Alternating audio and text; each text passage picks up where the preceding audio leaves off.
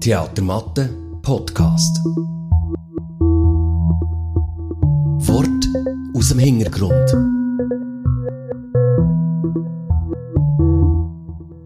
Meine Damen und Herren, der Grund, weshalb ich die Einladung der Eidgenössischen Technischen Hochschule angenommen habe, einen Vortrag über Einstein zu halten, liegt darin, dass heute die Mathematik, die Naturwissenschaften und die Philosophie derart ineinander verflochten sind, dass sich auch Laien mit diesem gordischen Knoten befassen müssen.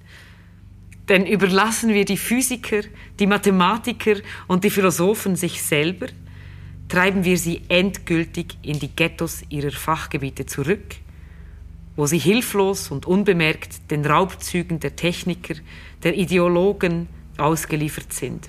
Raubzüge, die immer stattfanden und immer wieder stattfinden.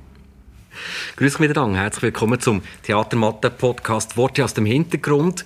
Heute zum Thema die Physiker von Friedrich Dürrematt, wo wir hier bei uns im Theater Matte zeigen zum 100.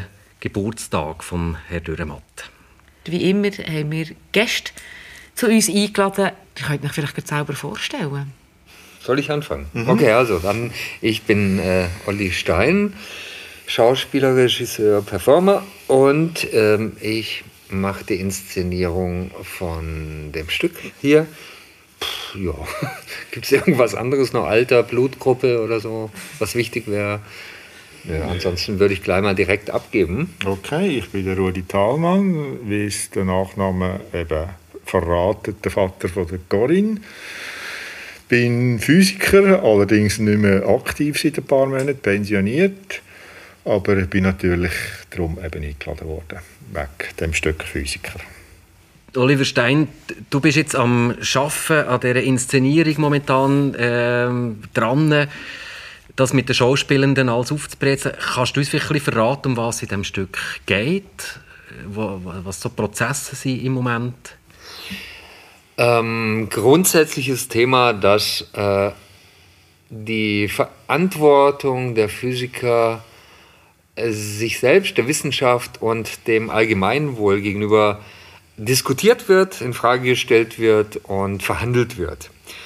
Ähm, ich weiß jetzt nicht, wahrscheinlich kann man einiges verraten über das Stück, weil es die meisten eh schon kennen und wer es nicht kennt, wird sich belesen können. Deswegen ist es keine Überraschung, was dort passiert die Physiker, also es gibt einen Physiker, der dort interniert ist und der sich sozusagen zurückgezogen hat, weil er eine extrem wichtige Formel entdeckt hat, die ein Segen, aber auch ein Fluch für die Menschen sein könnte, wie es ja ganz oft in der Physik so ist. Man kann alles äh, ins Positive, fürs Positive verwenden, man kann aber auch sehr viel Bockmist damit, damit bauen. Und das Stück an sich hat sehr viele absurde Anteile und sehr viel komische Anteile. Dürrenmatt hat ja die Welt so ein bisschen gesehen als eine Abfolge von chaotischen Zuständen. Und ähm, so ist auch in den Physikern eigentlich immer wieder gibt Situationen, die sehr zum Lachen sind und sehr komisch sind und, und sehr absurd sind. Und äh, trotzdem gibt es dann diese fast wissenschaftliche Abhandlung und diese Diskussion der Physiker wo es um die Thematik eben geht, darf ein Physiker der Welt eine Entdeckung vorenthalten oder muss er sie präsentieren oder andererseits ist er sogar verpflichtet, wenn er eine Gefahr darin sieht, diese äh, Entdeckungen für sich zu behalten. Das Stück ist äh, 62 veröffentlicht worden, 1962, das ist also schon ein bisschen älter als zum Beispiel ich. Ähm, Ähm, und da kann man natürlich schon die Frage stellen, ist das noch aktuell? Wie schätzt ihr jetzt die zwei das ein? Also, du einerseits natürlich Oliver von der, von der, von der, aus der Sicht des Theater, aber auch du als Wissenschaftler, als Vertreter der Wissenschaften jetzt hier in dieser Runde. Was ist das für eine Diskussion? Gibt es die noch? Selbstverständlich gibt es die noch. Äh, äh, aktuell oder nicht. Ich meine, die Frage von der Verantwortung wo ein Physiker übernimmt, aber das gilt natürlich nicht nur für Physiker, das gilt für verschiedene Berufe. Für seine Arbeit, die ist natürlich immer wichtig. Es ist sicher nicht so, wie es in dem Stück dargestellt ist und wie es vielleicht vor 50, 60 Jahren noch eher der Fall war, oder vor allem vor 100 Jahren, halt, wo zum Beispiel der Einstein seine grossen Entdeckungen gemacht hat. Es ist heute nicht mehr eine Einzelperson oder ein einzelner Physiker, sondern das sind meistens sehr, sehr große Teams, wo die wichtigen Entdeckungen machen. Und äh, eine Einzelperson macht halt irgendeine kleine Arbeit in seinem Ecke und schafft da irgendetwas. Aber äh, eben, es ist selten eine einzelne Person, wie es halt auch in dem Stück dargestellt ist und wie es vielleicht vor 100 Jahren der Fall war, wo müsste für so eine große Entdeckung äh, Verantwortung übernehmen. Also ich habe auch das Gefühl, dass sagen wir mal die großen Klassiker ja nicht umsonst Klassiker sind. Klassiker heißt ja nicht nicht mehr aktuell, sondern alle, alle großen Stücke haben ein, ein Thema, was eigentlich immer aktuell sein wird und was immer die Menschen beschäftigen wird. Und so ist es bei der Physik auch. Ich finde, die Verantwortung ist ein immerwährendes Thema. Ich kann mir auch nicht vorstellen, dass das irgendwann mal aufhört. Ja, vielleicht noch zu der Frage, ob man äh, kann eben eine grosse Entdeckung äh, in der Wissenschaft, sei das in der Physik oder irgendetwas, noch immer sonst für sich behalten. Ich glaube, die Frage stellt sich gar nicht, weil in der Wissenschaft, also es ist etwas nur Wissenschaft, wenn es auch entsprechend publiziert wird, wenn es auch entsprechend von den anderen Wissenschaftlern wahrgenommen wird und anerkannt wird. Äh, und sonst weiß gar niemand etwas davon. Also die Frage von dem einzelnen Physiker, also von dem Möbius, der sich zurückzieht in die Irrenanstalt, um sozusagen seine grosse Weltformel, wenn man so will, für sich zu behalten, die ist natürlich grotesk und so wie ja, natürlich viele Stücke vom äh, Dürrematt einen Haufen Grotesken enthalten. Da hätte ich doch mal eine Frage. Ich habe mit Physiker jetzt nicht wahnsinnig viel Berührung, aber ein Bekannter von mir äh, hat verschiedene Erfindungen für eine etwas größere Firma gemacht. Also er war so eine Art Erfinder, wenn es das als Beruf gibt. Und wenn er jetzt was entdecken würde und ein Kollege, wie jetzt in der Physiker beschrieben, würde diese Abhandlung, dieses Pamphlet entdecken und würde es lesen und würde dahinter ein wahnsinniges Monument äh, der Physik entdecken. Dann wären wir ja genau bei der Situation. Dann hätte ein anderer Physiker praktisch das gelesen und müsste darüber entscheiden, ob er das in der Öffentlichkeit zugänglich macht oder nicht. Also man muss vielleicht unterscheiden zwischen Erfindungen und halt wissenschaftlichen Entdeckungen, wenn man so will, oder wissenschaftlichen Theorien. Eben die Wissenschaft, das publiziert man. Hingegen Erfindungen, die werden patentiert und sind dann auch entsprechend geschützt. Und dann hat man natürlich auch die Kontrolle darüber, wie die Erfindung nachher kann genützt werden. Das Patent gehört vielleicht dann an eine Firma, meistens ist das der Fall, und die wird dann halt die Erfindung können nutzen, indem sie irgendein Produkt auf den Markt bringt, das spezielle Eigenschaften hat oder was auch immer. Aber das ist nicht Wissenschaft. Also natürlich ist das auch ein Teil von der wissenschaftlichen Arbeit, aber nicht in dem Sinn Wissenschaft, wie wir sie jetzt da diskutieren und es auch in dem Stück abgehandelt wird von den eben grossen Entdeckungen und Theorien und so weiter.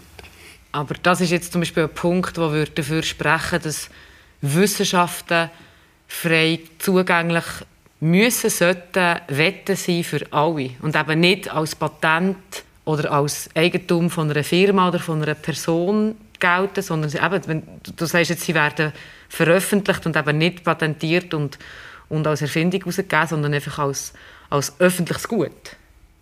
Also wissenschaftliche Erkenntnisse sind eigentlich im Verständnis vom Wissenschaftler öffentliches Gut und werden publiziert. Ist das schon immer so? Oder könnte man sagen, wo der Dürrematt das Stück geschrieben hat, ist das noch anders gehandhabt worden? Da müssen wir natürlich wissen, wie alt das, das Patentrecht schon ist. Das ist noch nicht sehr alt, das weiß ich jetzt auch nicht mehr im Detail, aber ich könnte mir vorstellen, dass in den 60er Jahren ist das Patentrecht sicher noch nicht so weit entwickelt wie heute oder vielleicht noch gar nicht. Da bin ich jetzt gerade im Moment überfragt. Aber also der Einstein hat ja im Patentamt in Bern geschafft. Also er hat dort einfach geschaffen, um bisschen Geld verdienen, Genau. muss man sagen. Er hat aber offenbar genügend Zeit gehabt, um nachher eine grosse wissenschaftliche Entdeckungen zu machen, Die aber gar nichts mit dem Patentamt zu tun hat. Äh, Eben, das sind ja zwei, das sind ja zwei Paar Schuhe. Das ist ja also er, hat, er ist wie ein Künstler, der noch in einer Bar muss arbeiten, weil man mit Theater zu wenig Geld verdient oder weil man mit Wissenschaften zu wenig Geld verdient hat und weil man halt vielleicht noch nicht so, ich weiß nicht, er hat, ja- eben, hat ja erst später eine Anstellung an der Uni gehabt, in Deutschland. Oder ist das vorher gewesen? Nein, erst nachher. Erst nachher eben, oder? Aber das ist natürlich, das ist heute nicht mehr denkbar, so eine Situation. Ja. Es, ist, es stimmt mich auch heute noch, dass das dort mal möglich war. Ah, das ist ja genau der interessante Fall. Also jetzt, äh, Sie sagen, dass eigentlich Wissenschaft ein Allgemeingut ist, oder?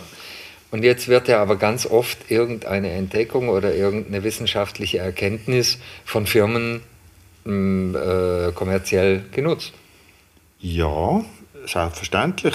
Aber äh, eben, es gibt gewisse Entdeckungen, Erfindungen, die dann patentiert sind. Und die sind dann geschützt, wenn sie kommerziell genutzt werden, weil jemand halt das Patent gekauft hat zum Beispiel.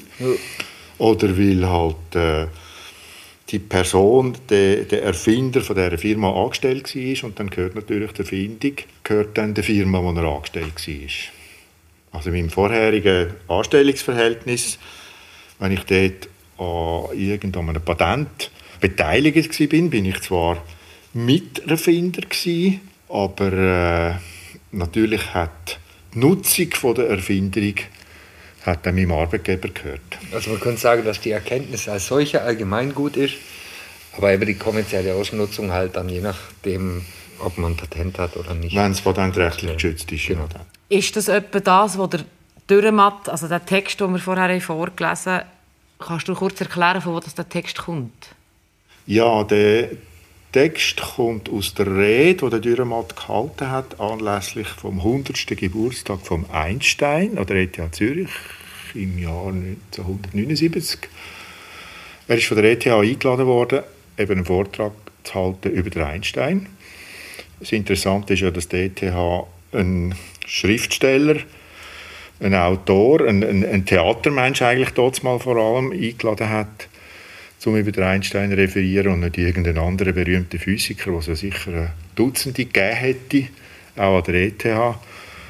Und eben, in diesem Vortrag hat er natürlich am Anfang die Frage gestellt, warum das er überhaupt eingeladen worden ist und nicht jemand anderer und warum das er zugesagt hat. Und er sagt, es muss äh, für Laien zugänglich sein, wissenschaftliche Entdeckungen, weil sonst, ähm, sonst Physiker, Mathematiker und Philosophen sich selber überlassen werden und endgültig in die Ghettos von ihren Fachgebieten zurückgetrieben sind.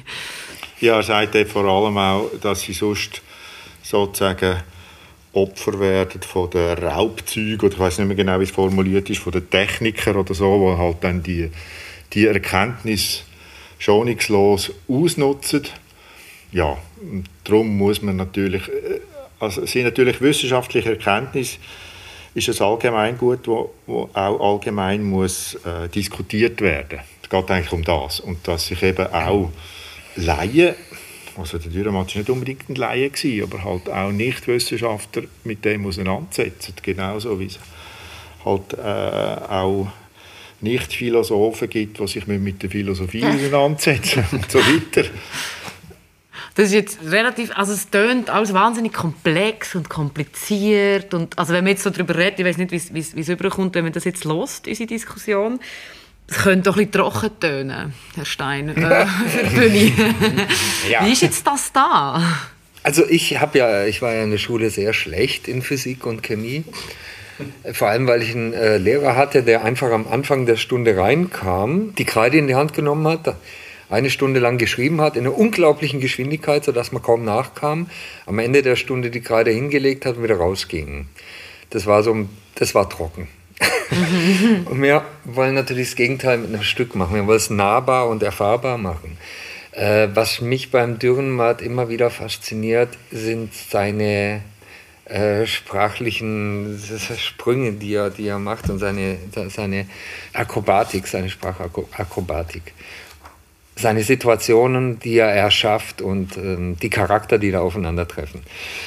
Und dann kommt halt irgendwie, ja, für mich immer, also ich weiß auch nicht, ich hatte bei jedem Stück, was ich inszeniere, tut sich immer so eine Welt auf. Und hier hat sich die Welt aufgetan, dass ich mich aufs absolut Wesentliche konzentriere. Wir haben eine komplett weiß gestrichene Bühne. Wir haben überhaupt kein Bühnenbild. Wir haben keine Requisiten. Es gibt natürlich Kostüme, sonst wären sie nackt. Aber auch die Kostüme sind extrem reduziert und es geht nur übers Spiel. Und das ist unglaublich faszinierend, wie viel Stärke, wie viel Kraft, wie viel Energie dabei äh, zum Vorschein kommt, wenn man alles weglässt und wirklich sich nur darauf konzentriert. Man kann sich auch nicht mehr verstecken oder so. Und das ist wirklich die Essenz des Schauspiels. Und die Essenz natürlich auch äh, vom Stück, von, vom geschriebenen Wort.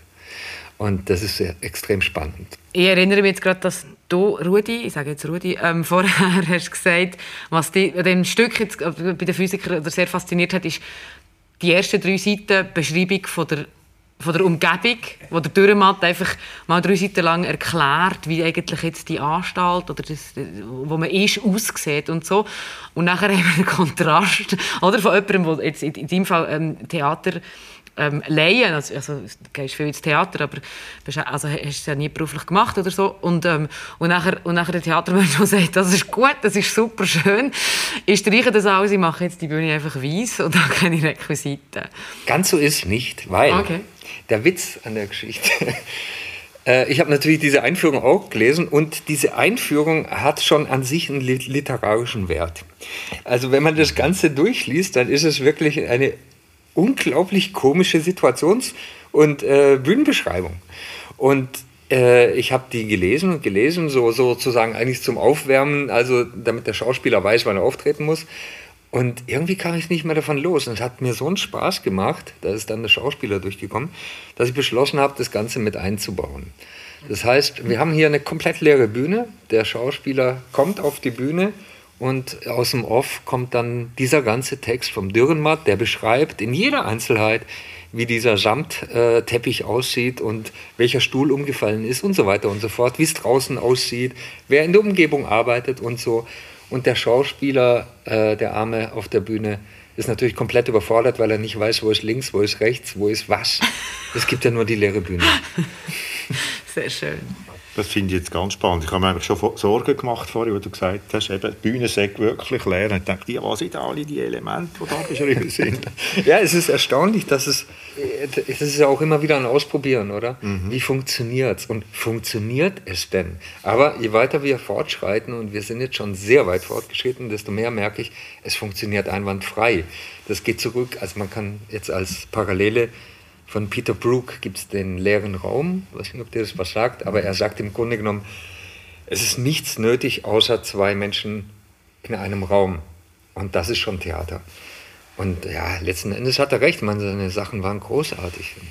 Vielleicht noch etwas, du hast vorhin gesagt, ja, wenn wir schon von der Physik und Wissenschaft geredet haben, das tönt alles ein bisschen trocken, und, äh, aber das Stück ist natürlich hat für mich einen unglaublich hohen Unterhaltungswert, weil es geht eigentlich wenig um die Physik, sondern um das Ganze drum und dran. Und es ist so eine Grotesken und, und, und es ist eben, es ist, ist unglaublich unterhaltend. Also, äh, ohne dass man jetzt da muss ein Faible haben für, für die Wissenschaft und für Physik.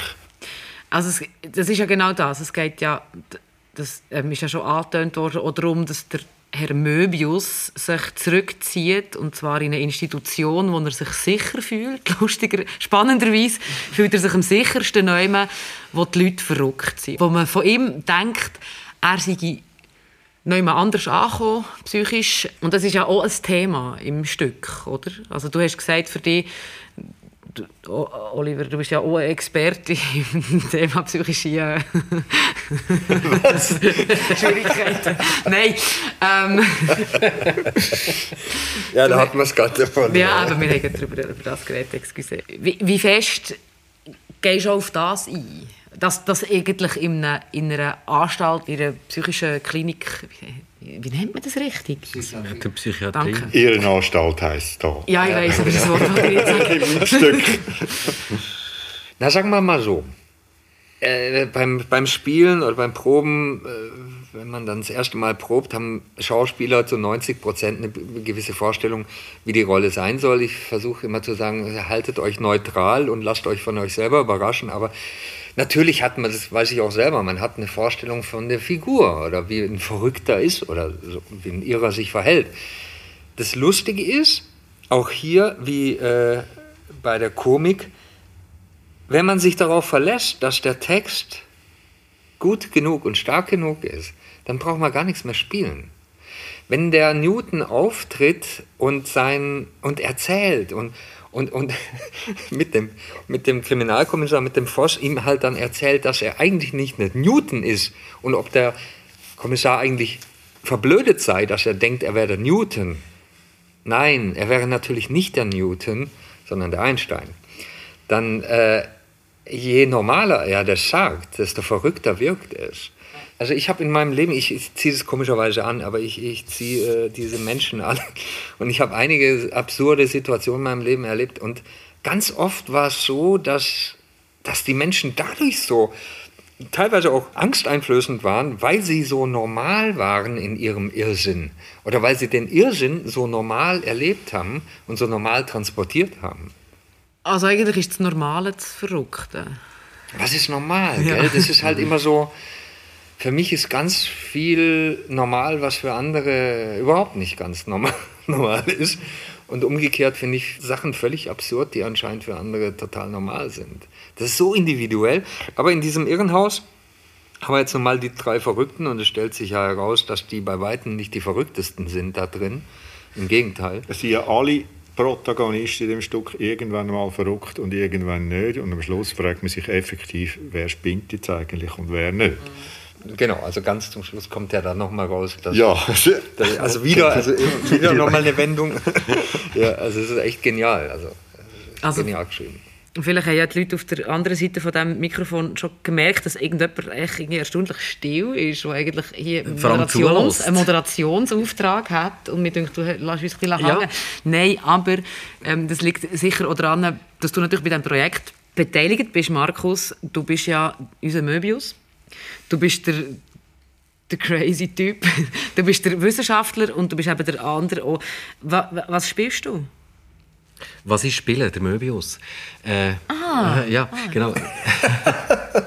Da Nein, äh, das Spannende ist ja schon an diesem Stück und auch an dieser Rolle, dass es eben genau das, was du, Oliver, auch, auch gesagt hast, oder? dass die Normalität eigentlich vom, jetzt vom Möbius, aber auch von den anderen, dass in, dieser, in diesem Irrenhaus, dass man sich nicht verleiten lässt, dass man in einem Irrenhaus sein vom, vom Setting her, dass man sich jetzt als Schauspielende nicht verleihen dazu. Und für mich ist ganz spannend, auch immer wieder so, darüber nachzudenken, im, im Zusammenhang mit, mit den Physikern, mit dem Stück, dass es ja eigentlich wie immer die Gesamtwelt zeigt und die gesamte Gesellschaft zeigt. Für mich irgendwo. Also das ist so die Eben, wer, ist, wer ist wahnsinnig, wer ist nicht wahnsinnig, wo, wo versteckt man sich in der Gesellschaft, äh, Sachen, wo, wo, wo der Rudi auch gesagt hat, mit ja, ist allgemein gut. Ja, Möbius seine Entdeckung wäre eigentlich allgemein gut, aber irgendwo will er die Menschheit schützen. Und das ist so eine, so eine Zwiespalt, wo sich der Möbius so drin, drin bewegt. Oder wie, eigentlich, eigentlich wette ja Mensch sein und menschlich sein, aber ich muss mich zurückziehen und eigentlich will ja soziale Kontakte und gleichzeitig kann ich sie nicht machen, weil ich eben ein Wissen habe, wo, wo eigentlich allgemein gut wäre, aber ich darf nicht und so. Und das ist, finde ich, sehr, sehr eine spannende Reibungsfläche, auch als Schauspieler, das mit, mit dem Irrenhaus in Verbindung zu bringen, aber mit, mit dem Gesamtkontext von der Welt. Aber spielst du etwas Normales? Hast du das? Ob ich das kann, das müsstest du jetzt Oliver fragen. Äh, ja, aber eben, das ist das, was der, was der Oliver vorhin gesagt hat. Es ist ähm, die Frage, was ist normal? Ich bin, ich bin der Möbius äh, absolut normal. Also wir haben ja die Situation, dass dieser Möbius auch also eine andere äh, Rolle spielt. Er ist ja praktisch zweigeteilt. Man hat natürlich sich schon die Frage gestellt, woran merkt man, wann er jetzt wer ist. Und äh, beim Einstein wurde es vielleicht jetzt plastisch ausgedrückt ein bisschen besser darstellen. Oder kann man jetzt vielleicht ein bisschen plastischer darstellen, weil der Einstein kommt in einer Situation auf die Bühne, also der, der denkt, dass er der Einstein wäre, beziehungsweise der, der so tut, als ob er denken würde, dass er der Einstein wäre. Kommt, kommt Kommen wir noch draus? Können wir es gleich schauen, wenn es jetzt kompliziert wird? Kommt also auf die Bühne, während Möbius und seine Geliebte äh, gerade einen Techtelmechtel haben. Und äh, es ist ganz deutlich, oder das hat sich für uns so rauskristallisiert, dass der Einstein eigentlich sie warnen will. Der Einstein hat auch kein Interesse, dass irgendein ein Mord passiert oder dass irgendwas Schlimmes passiert, sondern er will sie eigentlich warnen. Und in dem Moment wird er, wo er warnt, wird er, steigt er aus aus seiner Rolle. Und um zu verdeutlichen, um ihr einen Hinweis zu geben, dass er nur eine Rolle spielt, lächelt er sie an, zieht an der Pfeife und sagt dann in seinem alten Duktus, wie er als Irrer eigentlich spricht, ich gehe wieder geschlafen. Und dann merkt man eigentlich als Zuschauer, das gibt zumindest einen Hinweis, oh, jetzt ist irgendwas komisch, jetzt ist gerade irgendwas anderes, anders auf der Bühne. Und jetzt hat sich die Atmosphäre verändert und irgendwas war. Was wollte ich jetzt damit eigentlich sagen? Es ist die Frage wegen der Normalität, oder? Ob, äh, genau. ob man normal spielt oder nicht. Oder genau. ob, man, ja. ob die Figur normal ist oder nicht. Genau. Und das ist ja, das ist mir eben genau die, Spannwichtig, ah, ja. Ja, genau. Also es ist natürlich auch so, dass wenn jetzt, also wenn jetzt der Einstein oder der, der äh, Möbius oder so, wenn die jetzt total durchdrehen würden und völlig äh, Banane spielen würden, dann würde man denen das ja nicht glauben. Die müssen ja auch überzeugt sein davon, dass sie Einstein sind. Wenn ich, wenn ich Einstein bin, dann brauche ich nicht so tun, als wäre ich Einstein, sondern bin ich Einstein. Und genau das passiert auf der Bühne. In dem Moment, wo er sagt, er ist Einstein, ist er Einstein. Bevor wir jetzt äh, in Gefilde übergehen, die wieder sehr theoretisch werden oder wo sicher irgendwie was darum geht, wie spielt man überhaupt irgendetwas auf der Bühne, weil ich denke, genau das um das geht es ja. Das interessiert mich sehr fest, aber vielleicht die Leute da draussen Oh, wir können, mal, wir können sonst mal einen Podcast über das machen. Schauspiel, die Theorie. Wir sind eigentlich schon am Ende dieser Sendung. Es ist wirklich äh, wahnsinnig, wie schnell das geht. Ich hätte jetzt wahnsinnig gerne das zusammengefasst, um was es ist gegangen, darüber, wie normal die Wissenschaften können sein Ich weiß es nicht. Ich weiß aber nicht, was das genau würde bedeuten hm. ähm, Haufen Fragen aufgeworfen. Was darf die Wissenschaft? Ist die Wissenschaft allgemein gut? Äh, darf man sie verstecken? Darf man sie patentieren? Darf die Menschheit damit machen, was sie will? Oder einzelne Industriezweige? Wir gehen wieder an die Arbeiten für die Physiker. Die Physiker von Friedrich Dürrematt, die wir im 2021 bei uns im Theater Mathe auf die Bühne bringen. Alles Gute, bleiben gesund. Und merci vielmals, Oliver Stein, Rudi Thalmann. Herzlichen Dank, dass ihr da ja, Danke. Theatermatte Podcast. Weitere Infos gibt's auf theatermatte.ch.